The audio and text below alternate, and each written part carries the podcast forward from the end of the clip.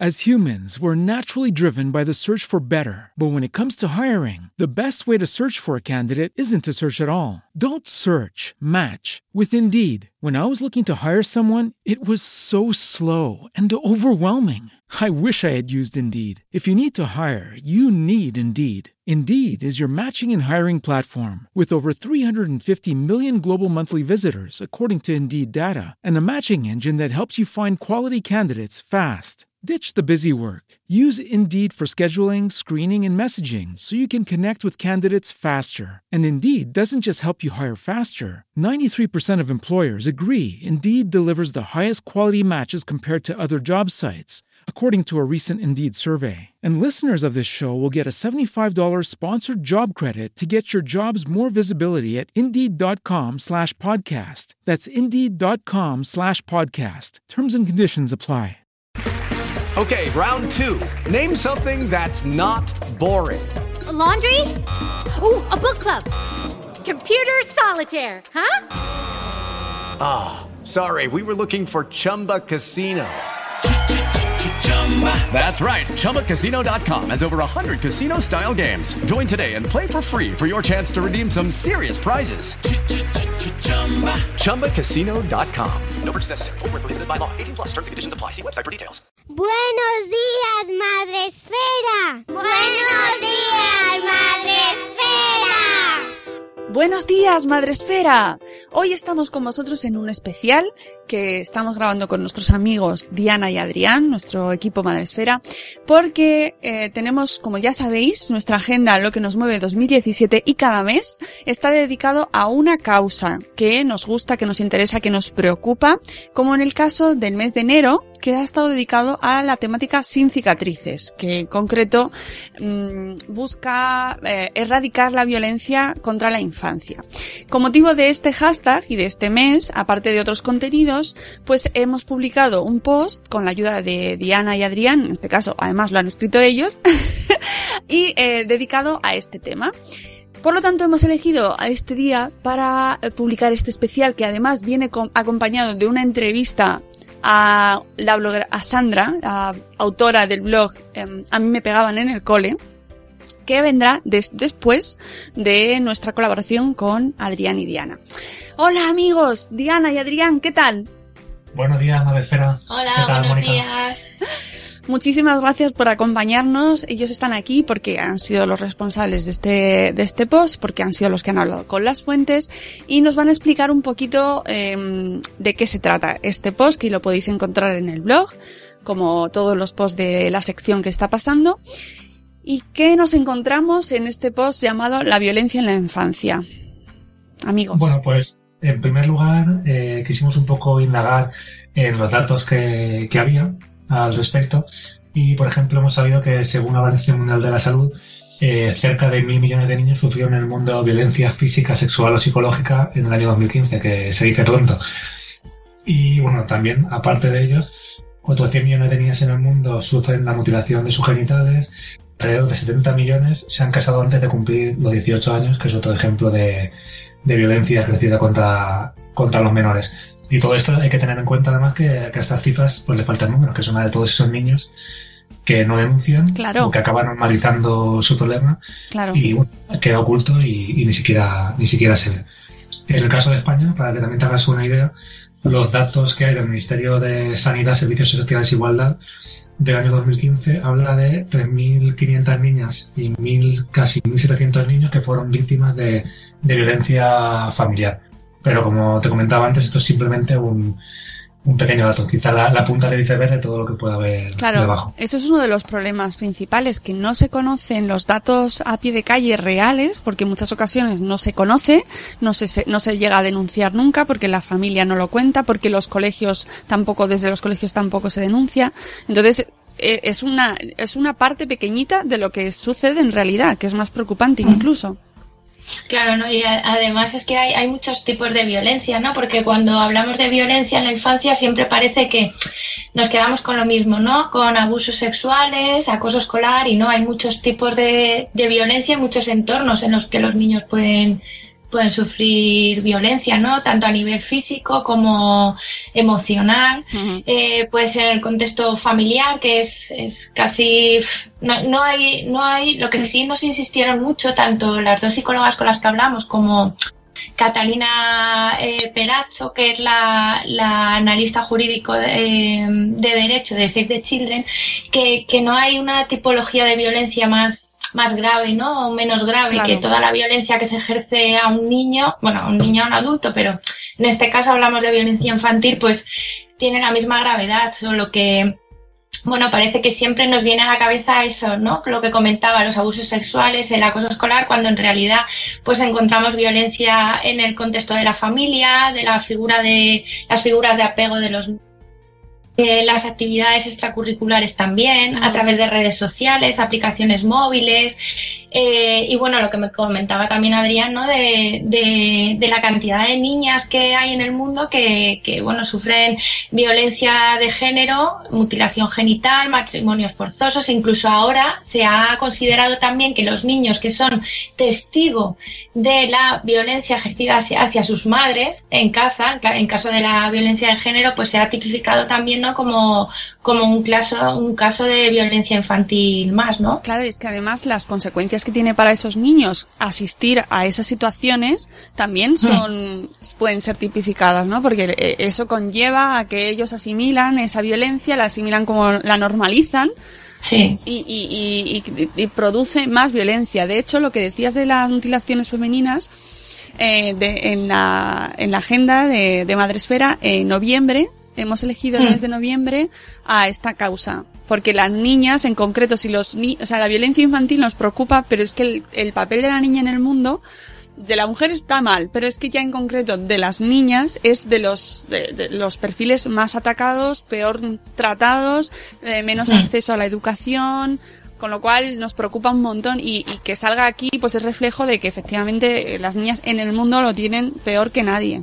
Sí, sí, sí, sí. Sí, además en el caso de las niñas, bueno, aquí ya no vemos normal la mutilación genital o los... Afortunadamente. Hmm. Claro, o los, matrimonios. claro. Pero bueno, en Estados Unidos, por ejemplo, estuvimos leyendo que en Estados Unidos había aumentado, Estados Unidos, ¿eh? El, matrimonio eh, de, menores, de, de niñas con, con adultos, ¿eh? O sea, que... que Qué barbaridad. No, no es solo cosa de países que podamos pensar con esa tradición, ¿no? Que también el resto del mundo. Sí, igual, igual que en esos países, al final, eh, que normalmente en el caso de, la mutilación genital femenina estamos hablando de parte de Asia y de África, eso para incluso para las niñas está normalizado. Aquí pasa con otros tipos de violencia, que como puede ser en España, como la violencia que se ejerce contra los niños muchas veces en casa, que hmm. como nos han dicho es la, mayor parte de los casos de violencia infantil se dan dentro de la familia o en el entorno más cercano del, del niño. Entonces, muchas veces esta violencia, ¿qué pasa con ella? Pues que queda encubierta como disciplina, como cosas, como cosas de niños, o muchas veces, como tú has dicho antes, pues se, digamos que se le, se le corre un tupido velo por encima para que, en el hmm. caso de dos familiares, para que no salga la luz o para que, para que no se vea. Y lo más peligroso de eso es que al final el niño también la acaba normalizando y no se reconoce como, víctima, de esa violencia. Claro, y reproduce el patrón en sus relaciones. De, hecho, es que en España estuvimos viendo que había, eh, eh, según cifras del Ministerio de Sanidad, en 2015 eh, 3.500 niñas y 1.600 niños, o sea que ya hay la diferencia entre niñas y niños, sufrieron violencia eh, familiar, ¿no? de puertas para adentro es que es lo más Sí, y también como lo que te he dicho antes, que la violencia genera violencia. Eh, eso realmente eh, lo puedes ver ahora muchas veces cuando tienes conversaciones con otros padres o tal, que um, el cachete a tiempo, que no pasa nada por pegarle al niño en el culo y tal. Entonces muchas veces te dice que a mí, cuando tú intentas decir que, pues, que no está bien, ellos muchas veces te justifican diciendo, bueno, a mí me lo hicieron y no pasa nada. Y realmente sí que pasa, porque si a ti te lo han hecho, tú lo has acabado normalizando y lo vas a hacer con, lo quieres hacer con tu hijo. Es un, hmm. ejemplo de que la violencia, pues claro, genera violencia. es una cadena que o la rompes o sigue generando violencia generación tras generación. Sí. Sí, sí. De hecho, es que, es que las consecuencias, bueno, las consecuencias de, de la, violencia no afecta a todos los niveles. Eh, a, niveles psicológicos, por ejemplo, una de las psicólogas nos comentaba eh, que a la larga pues, los niños pueden tener problemas de baja autoestima, de, desajustes emocionales, depresión, ansiedad, pueden ser eh, tener problemas de agresividad, de, inseguridad, incluso de sueño, ¿no? Que, que a nivel físico, emocional, psicológico, ¿no? Todo influye y incluso trastornos en la socialización, en cómo se, esos niños se, se relacionan ¿no? con, con, el entorno, todo. como decían las psicólogas, al final nosotros nos relacionamos con el mundo tal y como hemos aprendido a pegarnos a ese mundo. Entonces, si nosotros hemos aprendido que lo normal es la violencia, cuando tengamos pareja, con nuestros amigos, con nuestros familiares, con los maestros, incluso con otros adultos, lo que vamos a ver normal es la violencia, porque lo que nos han enseñado es, eso. Mm. Efectivamente. ¿Y, cómo, ¿Y cómo mm, solucionamos esto? Sé que es una pregunta, eh, bueno, pues eso, que cómo se consigue la paz en el mundo, ¿no? Pero, pero ¿qué podemos hacer? ¿Qué, ¿Qué manera tenemos de frenar esto? Aparte de intentar en casa cada uno aplicarnos el cuento, ¿no? Y, pues, empezar a pues modificar nuestro comportamiento. Claro, pues precisamente eso, eso es lo que nos comentaban, ¿no? Las expertas con las que hablamos, que, que esto tiene que ser una cosa eh, de múltiples frentes, ¿no? Eh, tanto a nivel de los padres, que al final el hogar es el primer eh, lugar de referencia y, a partir del cual los niños empiezan a crear su, su, pues su propio, no sé, su propia personalidad, su vida, su todo, ¿no? Entonces, pues a través de la parentalidad positiva que, nos dijeron que se llamaba, eh, que se es eh, simplemente cómo crías tú a tus hijos, ¿no? Cómo eh, mantienes una relación basada pues en el buen trato, en el respeto, en el, en el amor, ¿no? En la, la educación, una educación libre pues de, de, violencia. Y esa parentalidad positiva, pues bueno, no, no siempre se ejerce, no, no porque no se quiera, sino que porque muchas veces no se sabe o no se, tiene la, la, información, las herramientas para hacerlo. Entonces, ellas nos, nos insistían en, en la necesidad ¿no? de, de un enfoque multisectorial que, que las tanto las instituciones como asociaciones, eh, gobiernos, ¿no? Que hubieran hubiera campañas de sensibilización, de formación, que, que, hubiera campañas de detección de violencia infantil, ¿no? Entornos en los que pueda haber más eh, eh, más posibilidades de, de, que ocurran este tipo de problemas, pues, pues poder poner el foco de atención ahí, ¿no? Tanto a, través de medidas legislativas, administrativas, un poco toda la sociedad, ¿no? Depende un poco de todos nosotros. Luego también la Organización Mundial de la Salud lanzó una serie de, medidas eh, dedicadas pues precisamente a, gobiernos, e instituciones, ¿no? La parte más institucional, pues para, para que se para que esos gobiernos hicieran medidas centradas en, en, en, valores y, la creación de entornos seguros, de apoyo a los padres, de bueno, sobre todo información y, y, apoyo, ¿no? Que es lo que más. Sí, también como nos decía Catalina Peracho de Save the Children, eh, que al final, lo aunque no somos muchas veces conscientes de ello, eh, los menores de edad son en muchas ocasiones víctimas de delitos mucho más graves y más violentos que los que sufren los adultos. Entonces, por tanto, también la Administración debería tener una actuación preferente para prevenir y erradicar estos casos. Y luego muchas veces es que al final, ya en casi todos los países occidentales y desarrollados, hay una legislación que, que cubre todos estos casos. El problema muchas veces es o que no se aplica y sobre todo que no hay mecanismos de prevención, porque al final normalizamos la violencia. Claro. hasta que dejemos de normalizarla y cuando veamos a un padre pegando a un hijo por la calle o insultándole hasta, hasta dejarlo a la altura del betún, eh, no reaccionemos como, como ciudadanos, pues va a ser mucho más difícil porque eso va a seguir quedando oculto y por mucho que haya leyes y, haya mecanismos, eh, no va a salir a la luz nunca. Mm. Sí, efectivamente. Y es como leí el otro día, leía una frase por internet que yo creo que era de, de una campaña de Duco, de la ONG de Duco, que decía, nos recordaban esta frase de que los niños no son mini adultos con mini derechos.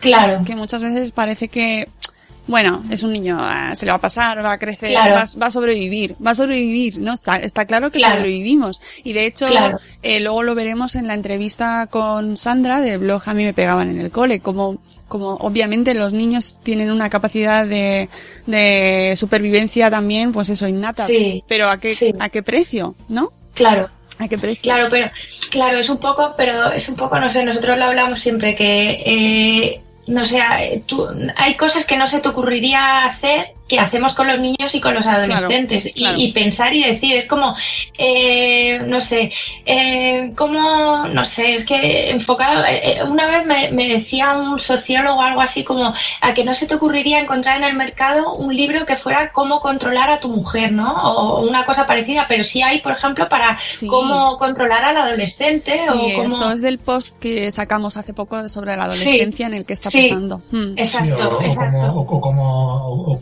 o, o como, no sé, o cuando... o cómo hablarle o, ¿no? o ignorar a los niños cuando tienen una rabieta, cuando realmente tú un adulto no lo ignorarías cuando, estuviese, cuando está llorando. Ejemplo, Claro, Ca- Carlos González Sí. decía una cosa sobre eso, sí, como yo, yo no llego a casa y me encuentro a mi mujer llorando en el sofá, la ignoro y me pongo a hacer cosas como si nada, ¿no? Y yo es que eso se me quedó grabado, lo leí hace muchos años y es que es verdad, no sé, para mí creo que, que también eso, mm, pues eso, es que, que tratan, no sé, deberíamos tratar a los niños como queremos que nos traten a nosotros, ¿no? Igual que, que a los adultos, quiero decir, porque al final es que... Sí, dejar de normalizar situaciones pues que, que no son normales, ¿no? Que yo Claro, creo que todos, exacto. que yo, que la evolución la hemos visto en estos últimos años, en sobre todo por ejemplo con el tema del cachete, que parece como que nos vamos avanzando, pero sí se está avanzando mucho, ¿eh? O sea, ya se Mm. encuentra una respuesta social en general. Aún, aún escuchamos mucho lo de, bueno, no pasa nada y, Sí, sí, pero sí. sí. que es verdad que yo lo veo en mi entorno que en general la gente ya va reali- respondiendo con cara de "Mm, eso a mí no. Claro. Mm, Y, y lo que lo que se hace y lo que se dice, porque de hecho hace poco Adrián se encontraba un padre, ¿verdad? Que le, le Sí. decía a su hijo. Yo soy, yo soy el ejemplo de no saber muy bien cómo reaccionar en esa situación. Que andando por aquí, por el barrio, me encontré un, un padre chillándole a su hija que se había caído con la bici. Eres un trozo de mierda, no vales para nada. Ay, Pero eso chillándose en la calle. Una mujer y yo nos quedamos como mirando la situación como... Claro, y ahí, Pero bueno, ahí pero tampoco sabes muy bien cómo reaccionar en esos momentos. ¿eh? Porque no sabes o sea, qué, qué hacer. no, no, es que te puedes meter en un follón también, ¿eh? Claro, Ahí entonces muchas veces no sabes qué hacer, claro, te quedas como, ¿qué le estás diciendo a tu hija? Porque se ha caído con la bici. Mm. Una cosa totalmente normal. Vamos, que, que al final, pues esa niña, si eso es lo que ve en su casa, por ejemplo, pues normalizará. Claro, ella, lo hará con sus compañeros eh, Claro. y lo hará con sus relaciones y que con su familia em, si no si no se modifica la conducta, ¿no? Y, a- y aprende, porque obviamente no somos de piedra en ese sentido, nos podemos ir moldeando, ir variando nuestro comportamiento. Nosotros te- hemos Mm. nacido de una generación donde sí se daban cachetes, yo creo que en la Claro, nuestra sí. Sí, hemos sí. vivido bajo esa consigna y sin embargo nosotros, pues mira, estamos cambiando el paradigma, ¿no? Sí, Con lo yo, yo cual- creo que lo importante es replantearlo, ¿no? El, el, el pararse a pensar y decir, bueno, que eso es lo que hay que hacer, bueno, vamos a ver por qué, ¿no? Y, y decir, pues a lo mejor no, y por qué no, pues porque tiene consecuencias y cuáles son, ¿no? Mm. Y, y sobre todo muchas veces cuando, mm, pensar en qué, qué consecuencia va a tener en el niño que le des un, un azote. Claro. O sea, ¿qué, qué es lo que quieres provocar en él? Que deje de hacer esa, eso que está haciendo que está mal, pero ¿qué, qué más va asociado a ese cachete? Sí, Es que, y claro, y también cómo afecta ¿no? a tu relación Claro. con tus hijos, a, a todo. Sí, sí, sí, la verdad es que es una cuestión que empieza, parece que es algo que no nos toca. Hay muchas más, muchas más familias donde estas situaciones se dan de las que sabemos, ya hemos hablado de que Sí. no sabemos todos los datos, y es algo que realmente empiezas a, a buscar por internet, a buscar fuentes, a buscar datos. Hay pocos datos actualizados, no, no, los datos que están actualizados reconocen que ni siquiera eh, tienen toda la información por que no se Mm. denuncia porque no se porque en este tipo de situaciones no está tan visibilizado como en el caso de la violencia de género por ejemplo que ya Mm. cada vez se va vi- visibilizando más y sin embargo en el caso de los niños pues no pues pasa desapercibido Mm. me parece que es un Sí. problema menor Sí, y incluso es como muchas veces no, no se le hace caso al niño, ¿no? Cuando claro y eso sí que también nos insistían mucho que es importante no no ningunear, ¿no? No, no menospreciar eh, y no, no dejarle, no restarle importancia a que un niño llegue diciendo me ha pasado esto, me pasa esto. Sí, el típico son cosas de niños cuando en el caso de... En el caso del colegio, del por colegio, ejemplo, escolar. extraescolares, eh, con un niño que sufre acoso escolar, pues no. Bueno, es que no. Es, es un problema, ¿no? No son cosas de niños, no hay que ponerle solución porque, porque al final depende de. No, no, de está todo. claro y ahora, ahora lo veremos en la siguiente entrevista con Sandra, que obviamente no son cosas de niños, te pueden marcar de por vida y, y hay que, sobre todo yo creo que una de las conclusiones que podemos sacar es que hay que hablar mucho con los niños, eh, empatizar mucho con ellos y respetarles. Y Sí, respetar. total. Así que bueno, Totalmente. pues no sé si tenéis algo más, chicos, que aportar sobre este tema. Yo creo que hemos sacado todo el jugo al, al reportaje que, que hizo Diana esta semana. Pues enhorabuena Diana por el reportaje, que es una maravilla y que bueno esperamos que con esta con, con, con este con este post con todo lo que vamos haciendo pues poco a poco se ayude en algo no Eh, os animo a que escuchéis la entrevista que, que continúa ahora en nuestro programa a, a vosotros y a la, a la gente que nos está escuchando en este especial sobre la violencia infantil porque porque también es- nos habla de otro aspecto de la violencia, la violencia en el colegio, en la escuela, que es el otro entorno donde los niños pasan más tiempo, aparte de con las familias, es en el cole. Y ya estamos viendo, no hace falta mirar muy lejos para ver que en el cole también hay problema, que no, que aunque la violencia se da mayoritariamente en el entorno familiar, en el colegio se reproducen patrones que, suceden en casa. Por lo tanto, no podemos dejar de lado el colegio. Y, por eso os invito a que escuchéis esta entrevista con Sandra y bueno, que saquéis vuestras propias conclusiones. Muchas gracias, Diana y Adrián. Gracias Gracias a a ti. Estás escuchando Buenos días, Madre Esfera. Y hoy tenemos con nosotros, en este especial que estamos eh, llevando a cabo sobre eh, la violencia ejercida sobre los niños, sobre la violencia, en este caso, escolar, hemos traído a Buenos Días Madre Espera, a este especial, a una bloguera que hemos conocido gracias a Madre Esfera y que eh, nos ha sorprendido mucho su testimonio, su testimonio tan directo, su, sus posts que, que, que no dejan lugar a duda, vamos, que es que nos habla sobre esta temática directamente ya desde el título del blog, que es A mí me pegaban en el cole. Buenos días, Sandra, ¿cómo estás? Buenos días, muy bien, encantada de estar aquí. Muchísimas gracias por acompañarnos y por, por ayudarnos a ver un poquito más, más claro este tema, para darle difusión, sobre todo, que yo creo que es algo que tenemos la responsabilidad como blogueros, como padres, de darle Sí. difusión a este tema que afecta a muchísima más gente de la que pensamos. A muchísima más, sí, sí, sí. Lo primero, mm, ¿quién eres eh, y por qué este blog? Pues eh, soy madre de mellizas, eh, soy maestra de inglés y el porqué del blog es, mm, en realidad viene a ser una especie de, mm, como de catarsis, ¿no? De, de una forma de desahogo y de forma de ayudar a los demás. Eh, Son las dos cosas. Es un poco explicar y contar mi experiencia personal de cuando era niña y, mm, y explicar y contar que se puede superar, que se puede salir de ello y como maestra mm, la, la forma que yo veo que se puede llevar a cabo desde los colegios. ¿Cuándo decides abrir el blog? ¿Y por qué exactamente? ¿Qué te motiva para decir, tengo que contarlo esto, tengo que contarlo y tengo que abrir un blog? Pues eh, no fue hace mucho, fue el año pasado, a fin de año, y la razón fue que a una de mis hijas pues le empezaron a hacer esto en el cole, le empezaron a pegar. Hay un niño en la clase que, bueno, pues que tiene una situación familiar un poco mm, dura y se dedica pues a fastidiar a los demás. Y a mi hija le tocó.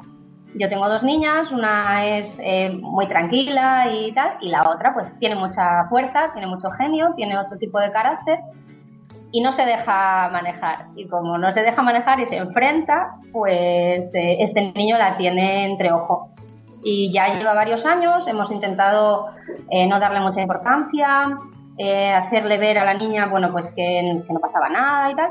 pero hemos visto que no solo se lo hace a ella, se lo hace a más niños en la clase, lo hace también en el equipo de fútbol en el que está. Entonces, bueno, llega un momento en que hay ahí un, un episodio de que le dan una patada en la espalda, le tiran el bocadillo y luego se lo pisotean. Y claro, eh, esa situación eh, tuvo un ataque de ansiedad muy grande y, y ya llegó un momento en que yo tuve que hablar tanto con dirección del colegio como con la maestra y bueno, y ponerlo un poquitín en público. Y luego me enteré que había más mamás que se habían, bueno, quejado del mismo niño. Entonces ese es el punto en el que yo digo, es que esto sigue siendo igual que cuando yo era pequeña. Tengo, necesito contar que de esto se sale, que, que estos niños no tienen derecho a salirse con la suya y que se puede, que los niños que no se sientan solos, los que están siendo acosados, porque yo veía a mi hija y claro, siempre le dices, bueno, ¿le has hecho algo tú primero? Y ella me decía que no y que no y, y se siente esa indefensión que yo sentía, la misma, exactamente la misma. Y viene de ahí, viene el motivo, viene de ahí.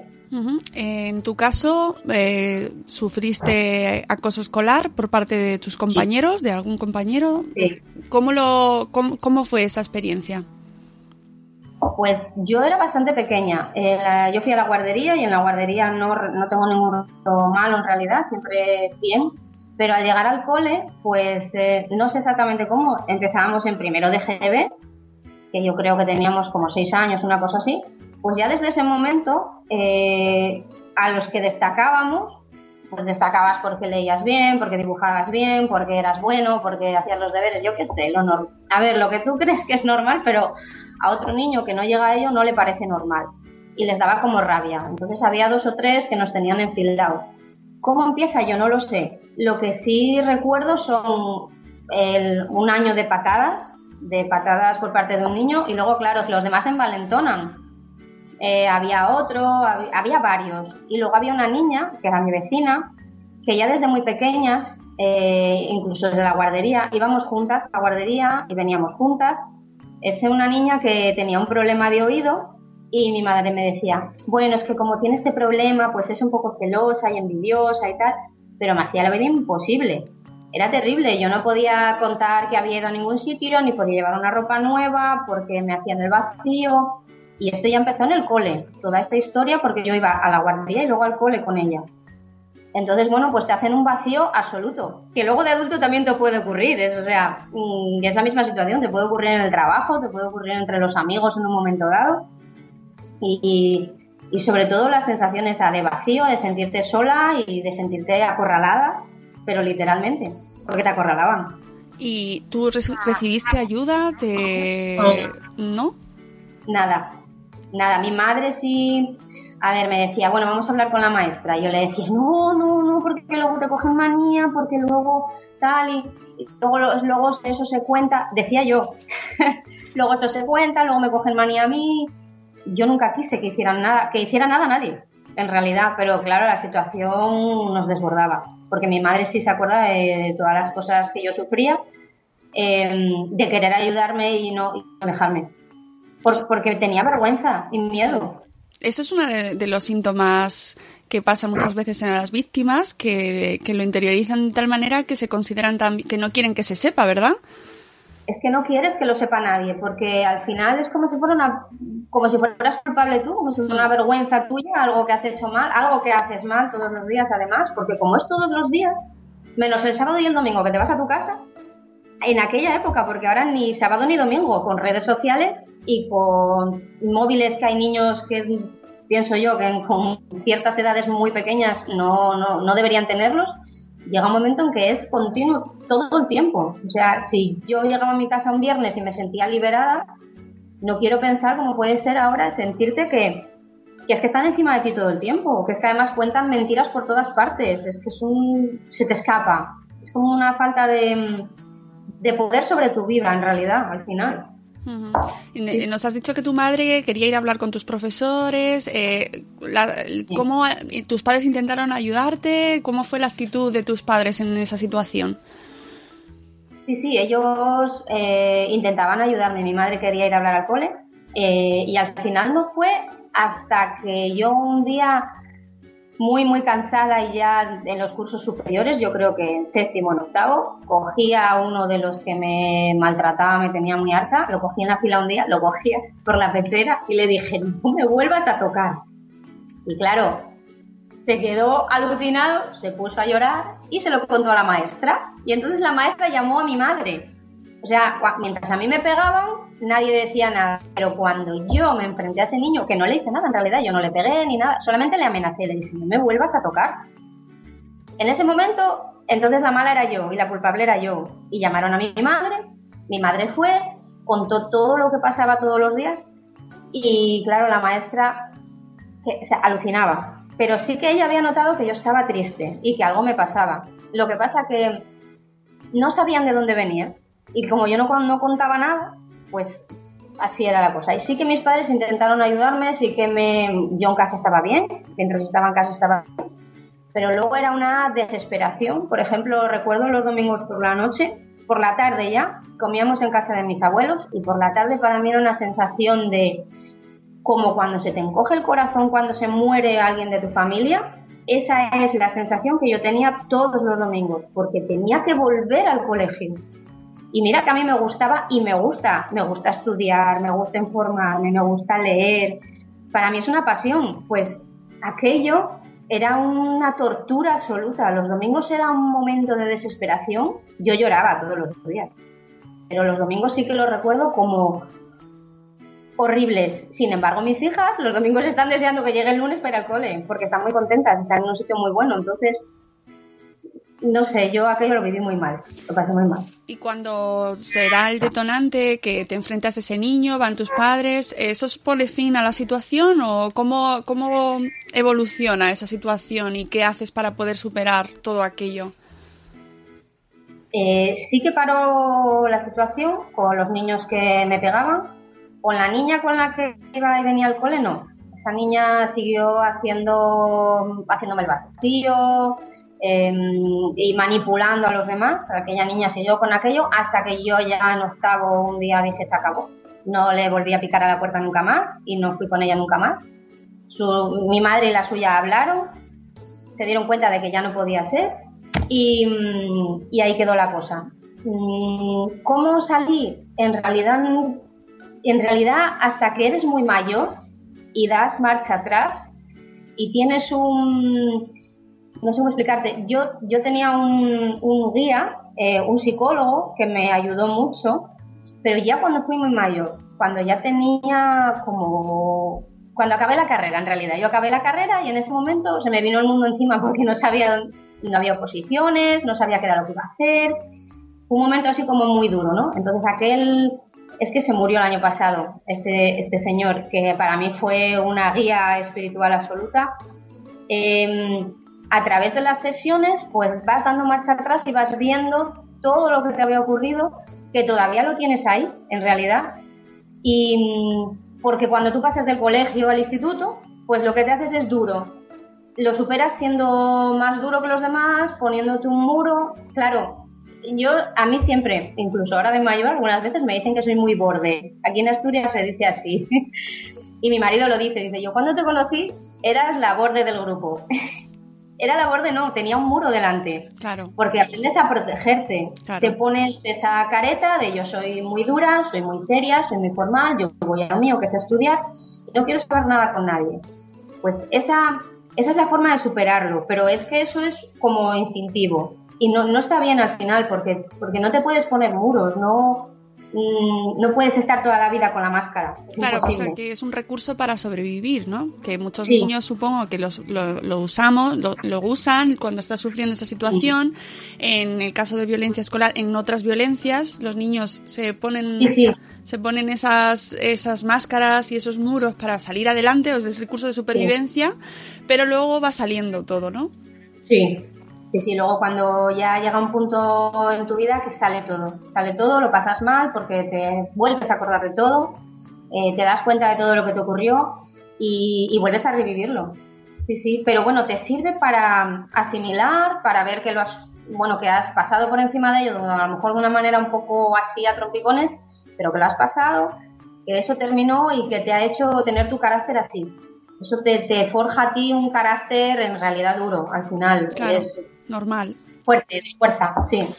Sandra, una pregunta que seguro que de muchos de, de los padres que nos escuchan y que te seguro que te han hecho, eh, que yo creo que es fundamental. Eh, eh, muchos padres se plantean este tipo de situaciones y dicen, eh, no sé cómo, cómo detectar que a mi hijo le está pasando esto en el colegio si, esa- si el niño no me lo va a contar a mí, si no me lo cuenta, porque hay muchos niños, como tú mismo dices, que como tú misma dices que no quieren ir a decirlo al colegio, que no lo cuentan, que se lo callan.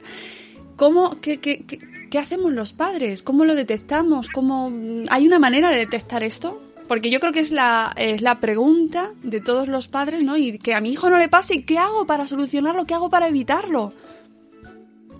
En realidad, yo creo mucho en la prevención. Forma de evitarlo no hay, porque el maltratador siempre va a estar ahí, ¿no? Él siempre va a existir al final. Mm, mm, yo creo en la prevención, eh, en la prevención desde el colegio, pero es que eso implica eh, que la gente se tiene que meter en ello, o sea, se tiene que involucrar, se tienen que involucrar los maestros, la dirección, todo el equipo, todo. ¿Qué pasa con esto? Que esto no es lo habitual Claro. que lo habitual es que es currano y bulto, que no, mm, eh, no, no, esto aquí no existe, vamos a tratarlo de tapadillo, vamos a intentar hablarlo con los padres, o sea, intentan hacer esto. Eso por una parte. Detectar los padres em, depende un poquitín de la edad del niño, pero sí que yo creo que se puede llegar a detectar. Los más pequeños, con los más pequeños puedes eh, verlo a través de dibujos. Los dibujos que hacen los niños son muy reveladores. Yo no sé si es porque soy maestra y a mí todo esto me interesaba mucho y me formé en ello, pero los dibujos para mí son importantes porque ves muchas señales. Eh, luego, observar. Observar cómo juega fuera de, por ejemplo, del ámbito escolar. Cómo juega en el parque o cómo se relaciona con sus primos o con otros niños en un entrenamiento. Si él intenta buscar un, un rol de, pues de maltratador al final si ese niño intenta, dice, bueno, como aquí esto no es el cole, yo aquí no me maltratan, voy a maltratar yo, porque eso también a veces ocurre. Eh, también se puede detectar a través de los juegos que hacen con las muñecas, por ejemplo, las niñas o incluso los niños también con muñecos eh, tipo qué sé, Barbies o Legos o cualquier, cualquier muñeco sirve, ¿no? Eh, si tú juegas con ellos a juegos de rol con ese tipo de muñecas, enseguida sale. Si tú lo ves. Pero bueno, hay que, hay que estar muy atento. Con niños mayores siempre hay algún cambio en el comportamiento. O están tristes, no quieren ir al cole, que ya eso ya sería lo más. Eh, que no son excusas que te ponen así mm, eh, peregrinas, no, te dicen, es que me duele la barriga. Y claro, ahí ya hay somatización, ya están somatizando porque... Y es cierto que les duele, ¿eh? es cierto que les duele la barriga. Eh, me duele la barriga, no quiero ir al cole o es que, mm, no sé, no me encuentro bien, cualquier cosa de ese tipo. En cuanto empiezan con eso, algo pasa. Puede que no sea un maltrato, puede que sea otra cosa, pero algo de relaciones en el colegio tiene que ser. O sea, y, y luego ya los más mayores es relativamente más fácil. Lo que pasa que, bueno, los adolescentes son tan volubles eh, que ya tienes que hilar muy fino. Lo más importante sería poder hablar con ellos. Por ejemplo, mis hijas tienen un diario en el que escriben todos los días un poquito de lo que han hecho en clase, cómo les ha ido el día y tal pero cuando les ha pasado algo malo, eh, lo escriben y me lo dejan en el despacho, encima de la mesa, para que yo lo lea. Entonces, claro, yo, me, yo veo lo que ha pasado y sé lo que ha ocurrido. Pues hoy me pegaron porque tenía el balón y no quería soltarlo y entonces me pegaron o, bueno, pues cosas de ese estilo. Ellas cuentan, además lo escriben con su letra, lo escriben a su manera, con faltas y con poca, con poco formato, digamos, ¿no? Pero eso te sirve a ti para ver que es, y tú puedes ir haciendo un seguimiento. Hay muchas fórmulas, pero todas implican involucrarse con los niños. O sea, si no te lo cuentan ellos, tienes que hilar muy fino, muy fino, muy fino, estar muy atento. Uh -huh. Sobre todo estar muy atento. ¿Qué grado de responsabilidad, que esto no, por supuesto es difícil porque cada caso será un mundo, pero que mmm, quién tiene más responsabilidad en, en, estos casos de acoso escolar, el cole, los padres, eh, se reparte, depende del caso? Hombre, empieza todo en casa. La educación toda, toda, toda empieza en casa. Tú tienes que ver que tu niño, o sea, el niño no es una persona en el cole y otra en casa. En cierta medida sí lo es porque a veces madres me dicen, ojo, es que no puedo ponerle en casa y tal, y yo le digo, pues no, pues es encantador en el cole. Pero esos son los menos. Lo más habitual es que el niño dé señales en casa. De señales, lo que pasa que a veces las señales tú no las tomas como algo natural del niño, como algo normal, y no te das cuenta de que en realidad está haciendo una manipulación, está diciendo muchas mentiras, está, em, no sé, te está haciendo la vida imposible a ti. Eh, ponte unos padres divorciados. Ese niño acaba siendo un manipulador. ¿Por qué? Porque lo ve. Porque ve que le cuenta una cosa a su padre y su madre reacciona, le cuenta una cosa a la madre y el padre reacciona. O cuenta a su padre historias y él le da regalos o cosas de ese bueno, Y ahí encima la culpa la tenemos los padres porque, porque somos los que estamos creando esa situación, porque no todos los divorcios pasa eso que comentas, claro, ahí la responsabilidad de los padres, por favor, en los divorcios. Lo primero, lo primero, lo primero son los niños, tenemos que ser personas, tenemos que tener, eh, no sé, yo, yo veo que faltan muchos valores. yo entiendo que a lo mejor, no sé, yo lo veo desde un punto de vista a lo mejor muy, muy crítico, pero entiendo que faltan muchos valores. Hay, yo veo niños, conversaciones, veo saludos por la mañana en el patio del cole cuando dejo a las niñas, eh, que un grupito de niñas le dice a una niña que entra gocha. Es buenos días. Y a mí me apetece acercarme al grupito y decir, oye, ¿qué le habéis dicho? Porque es buenos días. Claro, esa niña, ¿cómo empieza el día? A lo mejor esa niña es una niña ya con problemas en su casa, amor, por lo que sea, ya esa niña tiene mal, mal día. Entonces, los valores que se dan desde la familia son muy importantes, la compasión, eh, la solidaridad, eh, ponerte en el lugar del otro, o sea, es que, no sé, yo últimamente veo mucho, como mucho rencor, mucho dolor en todo. Hmm, además, entonces desde la familia empieza. Además eres maestra, con lo cual encima estás también, lo verás en tus alumnos y cómo afrontas tú esa situación. ¿Estás especialmente alerta porque lo has vivido también? ¿Cómo, ¿Cómo, lo afrontas como, como maestra? ¿Qué, ¿Qué, qué, tienes más en cuenta? ¿Qué señales de alarma ves? ¿Intervienes? Yo intento, em, a ver, yo soy interina y ahora mismo no estoy trabajando en plaza. Además estoy cuidando de las niñas por decisión propia también, pues yo lo tengo esta y no voy a tener más, con lo cual ya me plantearé más adelante volver. Pero yo siempre, lo que hago siempre es conocer mucho a los niños, lo primero. Conocerles, hablar mucho con ellos, ver que te cuenten, ¿no? La primera, las primeras clases siempre hacemos eso, una especie de entrevistas en la que todos te cuentan su vida. Pues tengo eh, no sé cuántos hermanos, o tengo padre, no tengo padre, tengo madre, no la tengo, vivo con mis abuelos. Todo este tipo de cosas a ti te sirven. Yo todo tomo nota y voy viendo, porque te tienes que hacer una idea de con quién tratas. O sea, los niños no son unas cosas que se sientan en los pupitres. Son personas en chiquitito y te tienes que poner a su altura en todos los sentidos. si necesitas hablar con ellos hay que agacharse si son muy pequeñitos hay que agacharse. Yo, yo cuando estoy con los pequeños ya voy de vaquero viejo y playeros porque sé que me tengo que agachar, sé que me tengo que tirar por el suelo y siempre, siempre les conozco. Intento conocerles mucho. Preguntarles eh, qué tal el fin de semana, qué hicisteis, dónde fuisteis. Ellos están encantados de contártelo y ahí detectas muchas cosas. Y luego, si haces lo que haces una especie de círculo en el suelo, bueno, eso tiene muchos nombres, ¿no? En la forma de dar clase. Bueno, entonces yo lo siento en el suelo a todos y hablamos entre todos. Entonces ahí ves si hay choques, si hay algún niño que no se habla con otro, o alguno te lo cuenta. No, es que fulano está enfadado con el otro porque pasó esto. Alguno casca algo, siempre. y la forma de resolver problemas también es esa, hacer una asamblea y hablarlo entre todos. Pero es importante decir, bueno, tengo que dejar el libro un ratito y tengo que hablar con ellos lo primero. O sea, centrarte en ellos primero, conocerlos muy bien y luego observar. La observación es súper importante. Yo me, siempre que he trabajado me bajo más al recreo de lo que me corresponde porque me gusta verlos, ver cómo interactúan, ver a qué juegan, eh, con quién se juntan, eh, qué es lo que hacen, dónde están, por qué y, y además si te acercas a ellos pues te lo cuentan. Pero claro, te tienes que involucrar. Es que todo el rato es involucrarse. O sea, tanto como padres, como maestros, es, estar muy atentos y, estar siempre involucrado. Mm. ¿Conoces el, el, el, método Kiva que se está utilizando en, en los países nórdicos, en Finlandia? Sí. Eh, ¿Qué opinas de este sistema? ¿Estás de acuerdo? ¿Crees que funciona bien? ¿Crees que es la, la figura de los alumnos también que controlen, no, no, tanto controlar, sino que si ven algo también colaboren con, con el equipo del colegio? Es que es, fundamental, es fundamental que los niños...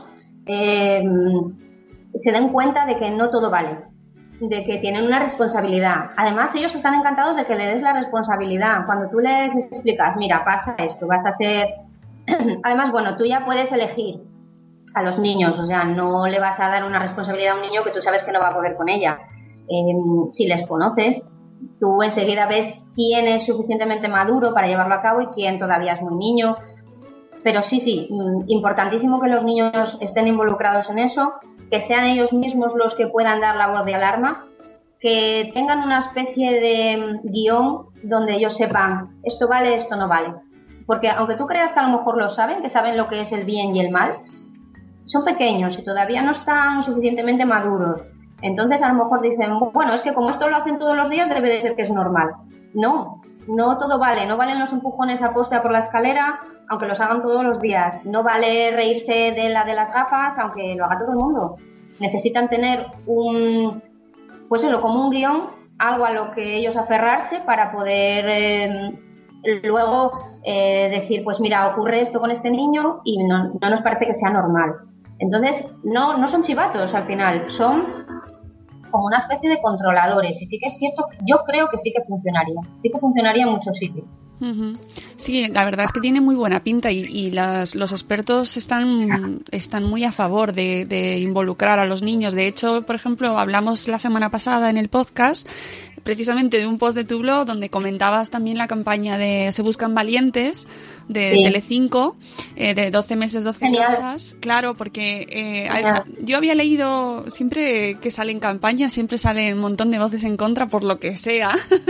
siempre hay motivos sí. para quejarse y decían que faltaba, eh, falta, faltaban elementos de la sociedad, que no estaba suficientemente representado toda la, la diversidad pero es una manera de, de, visibilizar, es una manera de ayudar. Hay que empezar por algo, ¿no? Y, y involucrar a los niños y proponerles sí, sí, que. Sean, que sean valientes para denunciar eh, esos casos y decírselo a sus adultos, ¿no? O... Sí, sí, yo es lo que les digo a mis hijas siempre y, y a los alumnos cuando los, cuando los tengo también les digo, cualquier cosa que os pase, venir a decírmelo o buscar al primer adulto que encontréis ¿Qué pasa? Que si ese profesor o ese adulto que encuentran les dice, ah, no pasa nada, vete a jugar. Ya está, normalizada la situación. Y no es una situación normal, no son cosas de niños, no son estaban jugando y fue arbitrario, no. A veces estaban jugando pero fue aposta. Y claro, eso es lo que tiene que investigar ese adulto, ese profesor de patio, eh, quien sea que esté con ellos. Da igual, aunque sea una madre en, un, en el parque, bueno, y, nos, igual. y nos falta hablar del, del perfil, porque en tu caso eras la persona maltratada, acosada, eh, pero ¿qué pasa con la persona que acosa? Eh, porque mm, ese perfil, esos padres que algo tienen que ver en ese niño, ¿qué, qué síntomas podemos ver?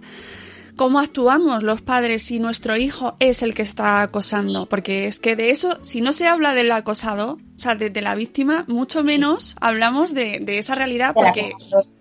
¿Qué, qué, qué, peso, ¿no? Sobre los padres que dicen, no, es que mi hijo es el que está acosando. ¿Cómo asumimos eso?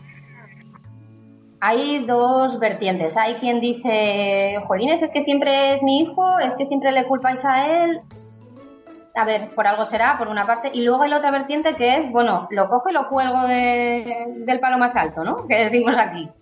Eh, a ver, hay que ser responsables, hay que ser personas, hay que escuchar a los demás. Si un, si una compañero te viene y te dice, oye, es que fulano me está haciendo esto, y al día siguiente vuelve, y al otro vuelve, tú dices, no, aquí pasa algo. Eh, ¿Cómo encajas eso? Necesitas hablar con el niño, necesitas hablar con el niño necesitas también hablar con la maestra, maestro que tenga. ¿Por qué? Porque ese maestro, si se involucra y si tiene ganas, eh, le, le, va a estar echando un vistazo. Va a saber pues lo que ocurre, lo primero va a saber lo que ocurre, que es acosador, que es maltratador, que tiene mal humor o que le está pasando lo que sea en casa. Es decir, tienes que, ah, tiene que haber un, una buena relación entre la escuela y la familia. Porque no solo desde, o sea, solo desde la familia no puedes a lo mejor parar al acosador. Porque claro, es que lo hace en el cole y tú ahí no estás. Necesitas que alguien te eche una mano. Entonces, claro, eh, ¿por dónde empieza todo? Por hablar con él. No culpabilizándole, que es mi idea. Mi idea siempre con esto es la prevención, pero no culpabilizando y poniendo el dedo, tú eres el acosador. No, vamos a hacerlo de otra manera. Vamos a intentar buscar la forma en que ese niño no se sienta, aunque él lo es, que no se sienta de esa manera, que él diga, bueno, vamos a, vamos a ir cambiando la actitud, eh, pero sin señalar, sin decir, aquí hay un acosador y aquí hay un acosado. Vamos a intentar hacerlo eh, de una forma más práctica, más llevadera entre todos, como más light, digamos, ¿no? O sea, no buscar siempre culpables y no culpables, porque eso, claro, a los críos al final les pones el San Benito de culpable y no hay quien se lo quite. Hmm.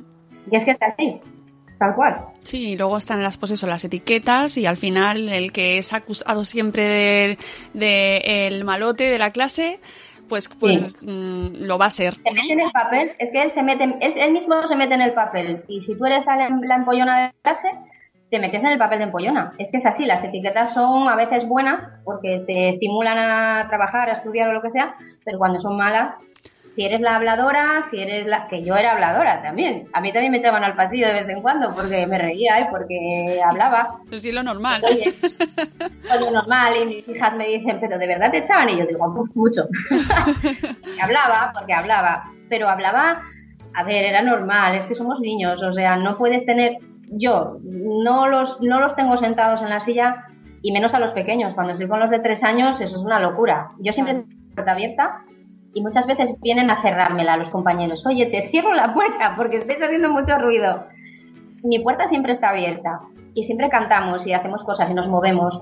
Incluso mm, he tenido niños de etnia gitana y al principio se quedaban sentados y, me decían, es que esto de cantar y bailar es de payos pero al final, cuando veían que nos lo pasábamos genial a las dos o tres clases de hacer eso, se levantaban y bailaban como los demás, o cantaban, o lo que hacíamos era buscar alguna canción que les gustara a ellos, que trajeran el cajón, que cantaran ellos, involucrarles de esa manera, ¿no? No sé, es un poco, sobre todo ser persona. Hmm. Sí, que, que, muchas veces se nos olvida y vamos muy rápido y vamos, pues eso, que nos es muy fácil etiquetar a la gente, nos es muy fácil y luego eh, en los problemas eh, siempre nos quedamos en la superficie en muchos de estos casos, ¿no? No vamos más allá, qué es lo que hay detrás de este niño, qué es lo que hay detrás de esta situación, porque suele haber situaciones complicadas en sus casas la mayoría de las veces. Si es que es así. Un niño, un niño que está en casa tranquilo y a gusto no, no llega a estas situaciones de ser acosador. Puede ser acosado, pero no jamás va a ser un acosador porque él no lo ve en casa. Los niños al final están lo que ven en casa. si, si, él está viendo voces y peleas y, y, está viendo que, por ejemplo, funcionan las mentiras, funciona la manipulación, él lo va a hacer.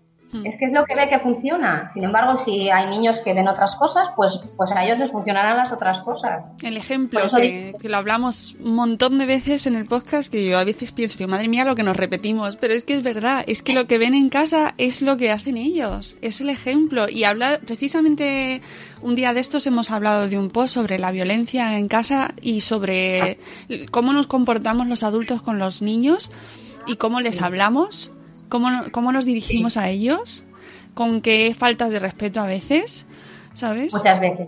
Y, y, luego, decimos, madre mía, nos llevamos las manos a la cabeza, madre mía, este niño, ¿cómo se está comportando? Pero, pero ¿qué, esperas? Es un, es un reflejo. Tú, tú puedes ver un niño en clase de los a lo mejor 20 que tenga y cuando, y cuando vienen los padres, ese niño es un reflejo de sus padres.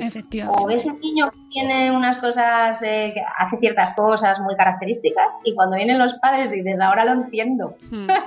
es de tal palo tal astilla. Y que la violencia eh, engendra violencia, es, es que es, es matemático. Entonces, el trato y la educación y, y cómo nos dirigimos a ellos y el respeto que les tenemos, pues al final se demuestra también en cómo se comportan ellos.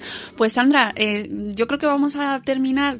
Danos, por favor, así eh, un consejo fundamental para los padres que estén pasando por esta situación o, o, el consejo que quieras dar a la gente que nos está escuchando, que seguro que es muchísima gente que están interesados en este tema. ¿Cuál es el consejo principal desde tu punto de vista como, como que has pasado por ello, como profesora, como madre? ¿Qué podemos hacer los padres ante esta situación? Lo primero, mucha paciencia, muchos abrazos, mucho cariño al niño, tanto al que es acosado como al acosador, a los dos. Y sobre todo, ante todo, ser personas, poder ir a hablar tranquilamente, que no nos dejemos llevar por la ira, porque cuando a tu hijo le pegan, la ira te come, porque te lo matarías, matarías al niño, al padre, al maestro, a todo el que se te ponga por delante, en pues plan Terminator. Entonces, mucha paciencia, mucho cariño y hablar, hablar, comunicarse, tener una buena relación con la escuela para poder preguntar las cosas, que la escuela sea receptiva, que es difícil, pero... Y hablar entre los padres también, intentar hablar entre los padres. Ya sé que muchos serán, es muy difícil porque muchos no lo quieren admitir, muchos se, pondrán a la defensiva, pero ese no es el camino.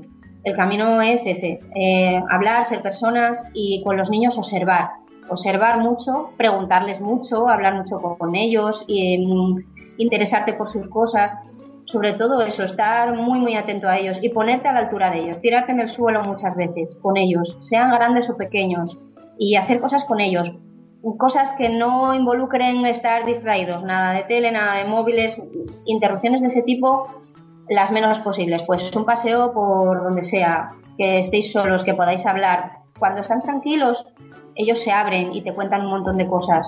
Escribir, escribir un diario, animarles a ese tipo de cosas, ahí salen muchas cosas. Y, pero bueno, tener la confianza de decir, eh, me lo dejas leer, no leerlo tú porque sí, eh, pedir permiso y llegar a ese acuerdo. Igual que se llega con las nuevas tecnologías y le dices, bueno, yo te voy a dar un móvil, pero las contraseñas las conozco yo y estamos atentos. Pero bueno, al final todo se basa en involucrarse de forma natural, tranquila y siendo muy, muy personas sobre todo. Pues muchísimas gracias, Sandra. Un placer. Creo que ha sido súper interesante. Nos llevamos un montón de conclusiones muy buenas y, que, enhorabuena por el blog, por contar tu historia, porque aunque no lo parezca y aunque pensemos que no llega a nadie, eh, los blogs tienen una función de difusión enorme y el hecho de que lo cuentes anima siempre, es verdad, anima a la gente. De repente el día que menos te lo esperas llega alguien y dice, ay, mm, te escuché hablando en el podcast y me animé y conté mi historia. Y no sabes lo que me ayudó contarlo, ¿no? Entonces hace mucho, hace mucho bien que, que, nos lo cuentes y que, y que le demos visibilidad entre todos, con cada uno con nuestro granito de arena para que esto, pues que no siga pasando, que sabemos que, que pues que está a la orden del día, que siempre puede pasar, pero que por lo menos estemos atentos y que no nos pase por delante de nuestras narices sin darnos cuenta, ¿no? Que eso es casi peor, casi, por así decirlo. Sí. Pues muchísimas gracias, Sandra, y te seguiremos leyendo en, en tu blog. Muchas gracias, Sandra. Muchas gracias a vosotros.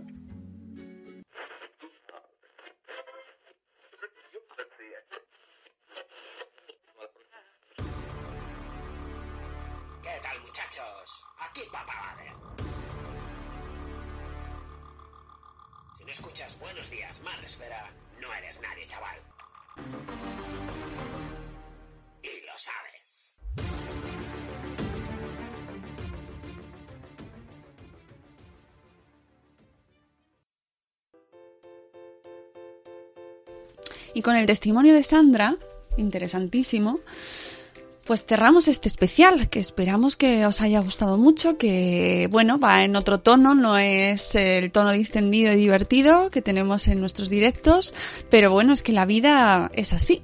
Hay veces que hay que tratar temas más duros y que nos interesan muchísimo porque al final lo que queremos es un mundo mejor para nuestros hijos y para nosotros, así que hay que tratarlo, amigos, sin perder el tono positivo, sin perder la esperanza en que vamos a conseguirlo y, además recordaros que cada día de lunes a viernes estamos a las 7 y cuarto de la mañana para echarnos unas risas, entonces sí, ahí libremente con los chistacos y con mucho sentido del humor, amigos.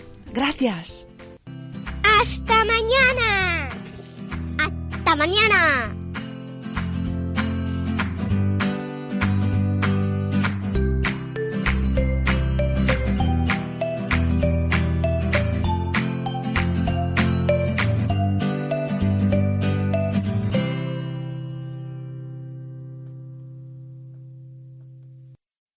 As humans, we're naturally driven by the search for better. But when it comes to hiring, the best way to search for a candidate isn't to search at all. Don't search, match with Indeed. When I was looking to hire someone, it was so slow and overwhelming. I wish I had used Indeed. If you need to hire, you need Indeed. Indeed is your matching and hiring platform with over 350 million global monthly visitors, according to Indeed data, and a matching engine that helps you find quality candidates fast. Ditch the busy work. Use Indeed for scheduling, screening, and messaging so you can connect with candidates faster. And Indeed doesn't just help you hire faster. 93% of employers agree Indeed delivers the highest quality matches compared to other job sites, according to a recent Indeed survey. And listeners of this show will get a $75 sponsored job credit to get your jobs more visibility at Indeed.com slash podcast. That's Indeed.com slash podcast. Terms and conditions apply.